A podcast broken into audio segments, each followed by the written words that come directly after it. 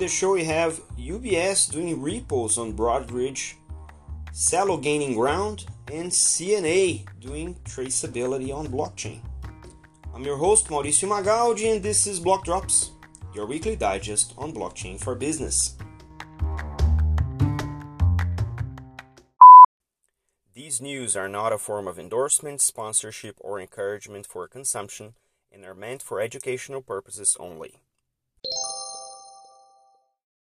We've reported more than once about UBS and Broadridge in separate occasions. This time they announced that they are partnering for the use of the DLR, the Distributed Ledger Repo trading platform that is looking to transform the repo market by the use of blockchain. The DLR uh, platform uh, uses the Broadridge fixed income platform, which is now uh, made of the 20 of the 24 major dealers and processes more than 6 trillion average daily volume. That is no small change. The DLR that we reported launched in June allows the uh, participants of this market to agree, execute, and settle repo transactions based on the decentralized platform. With the use of smart contracts uh, from Digital Asset and VMware, the companies will transfer ownership of the underlying assets on the platform without having to physically exchange these uh, these assets. And we're typically the in the repo market where they swap uh, collateral for cash uh, bilaterally, now they can do that on a digital basis using this uh, DLR platform from Broadridge. According to Paul Chiappetta, which is the uh, America CEO for Group Treasury at UBS, he mentions that they're looking forward to the enhanced liquidity and reductions of risk at Broadridge's distributed ledger repo platform and that the partnership will reinforce the overall digital strategy of UBS, leveraging these new technologies aimed at reducing risk and improving efficiencies. Uh, so this again, uh, in the traditional investment markets, in traditional capital markets companies, what we will be seeing, not only the adoption of crypto for alternative high risk investments, but also the use of blockchain as a, an infrastructure technology that will enable a much more efficient market uh, operation across the industry so that they can not only uh, enhance the existing business models but also potentially create new ones. For instance, in the case of repo, which traditionally takes days to settle, now they can do everything within hours within the same day. So it would allow for intraday repo, which is something that is far fetched in the traditional sort of paper based world. Now, with blockchain, it becomes not only a possibility but probably a market standard because then the risk is greatly reduced, and that's where the companies will uh, be drawn to in a lesser risk basis? According to Vijay Mayadas, the president of capital markets at Broadridge, they uh, since launch in in June, DLR has executed an average daily volume of 35 billion in repo, which according to Vijay is a testament to the success of the platform, which they expect to continue to grow as additional clients join the platform. So very interesting take on this uh, subject uh, UBS being one of the largest banks in capital markets, joining this uh, infrastructure partnership with 20 other firms is a big announcement. That means that uh, slowly but surely, uh, dealing uh, repo on blockchain is going to become the market standard. We reported multiple times about the World Economic Forum here on Block Drops. And they are increasingly becoming a proponent of the use of blockchain across the economies for increased efficiency and increased innovation. So they have launched the CBDC toolkit uh, for central banks. They launched a paper on the state of DeFi, both of which we reported here on the podcast. And recently they've raised uh, attention to Celo.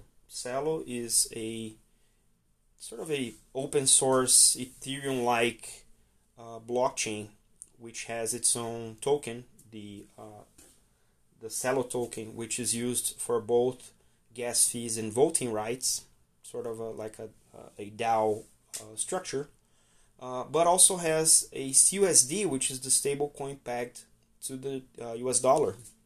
So it maintains uh, much more controlled volatility around that token.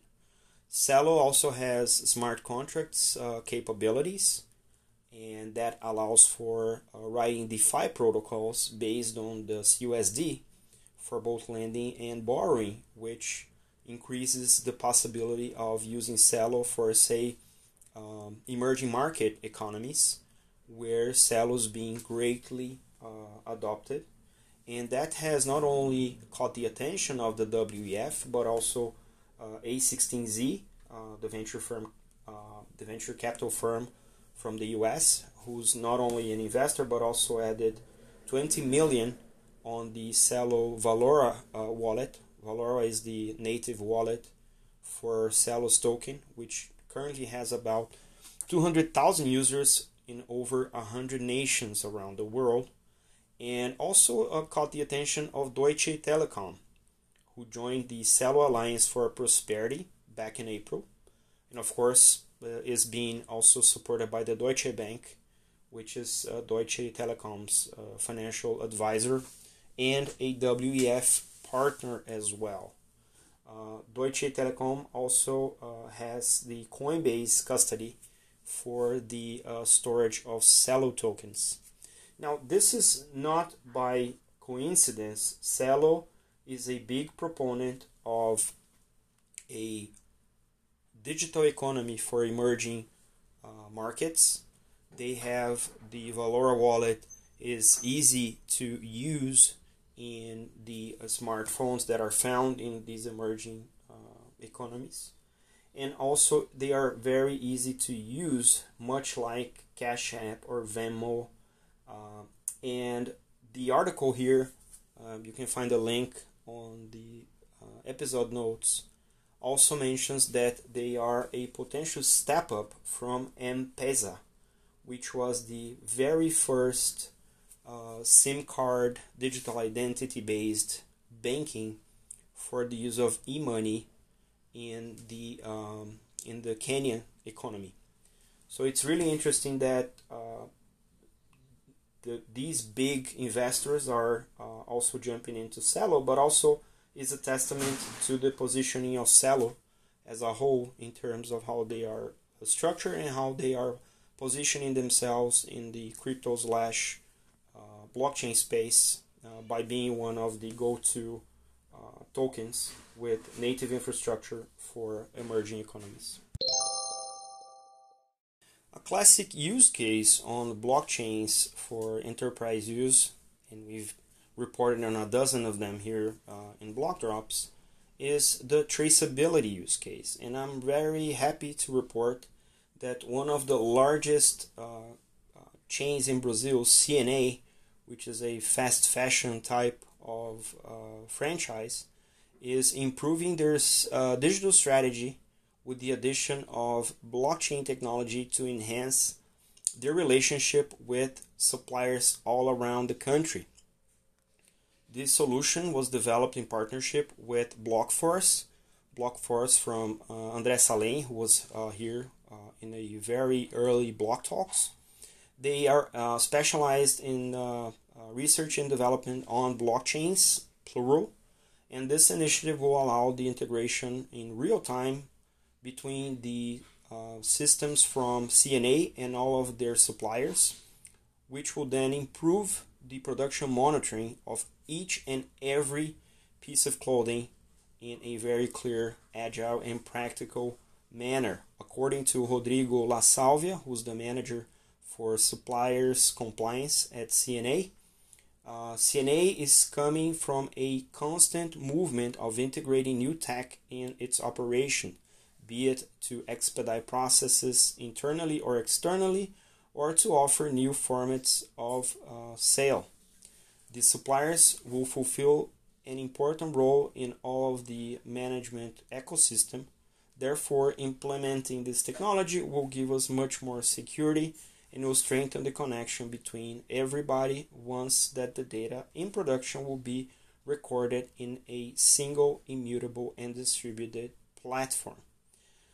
The goal of the network is to improve management of each production stage, and in that sense, blockchain will be a strategic infrastructure thanks to the capacity of uh, becoming of turning the the data that's once siloed into shareable data across a dynamic and secure environment, ensuring more accuracy on the monitoring of all these production stages. More than that, uh, blockchain will allow the constant exchange of information, uh, strengthening transparency, and of course, mitigating compliance risk. Which amazes me the most is that usually the fashion industry has a big real estate footprint because of the physical stores.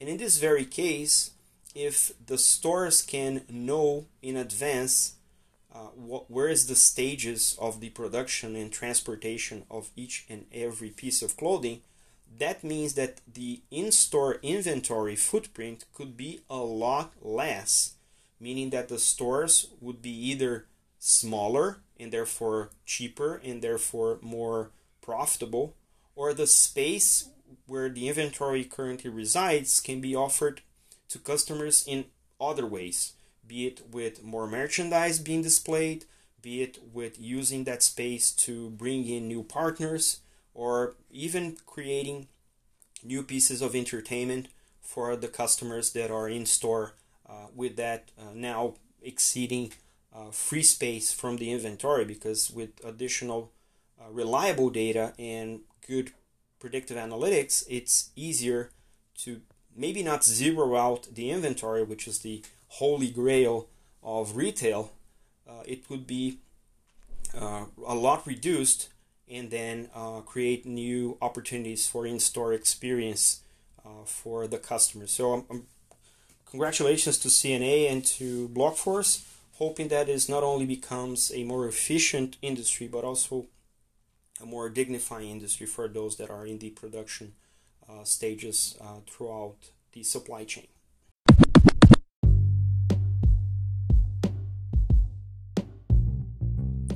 Blockdrops podcast is available on Spotify, Anchor, Google Podcasts, and Apple Podcasts, and most of the major podcast platforms. You can contact us by email on blockdropspodcast at gmail.com, on Instagram at blockdropspodcast, and on Twitter at blockdropspod. Yay!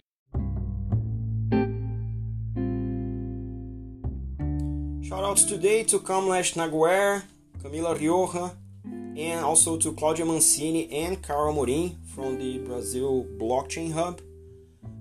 They invited me this week for an online event to discuss the Digital Real, our Brazilian CBDC, and I had the pleasure to uh, interact with Claudia, with uh, Fabio Araújo from the Central Bank, Orlando Teles, and Rodrigues Digital in a very interesting debate you can check in Portuguese the recording of this event at the uh, BHP uh, YouTube channel. This is all for today. See you next time. Ciao.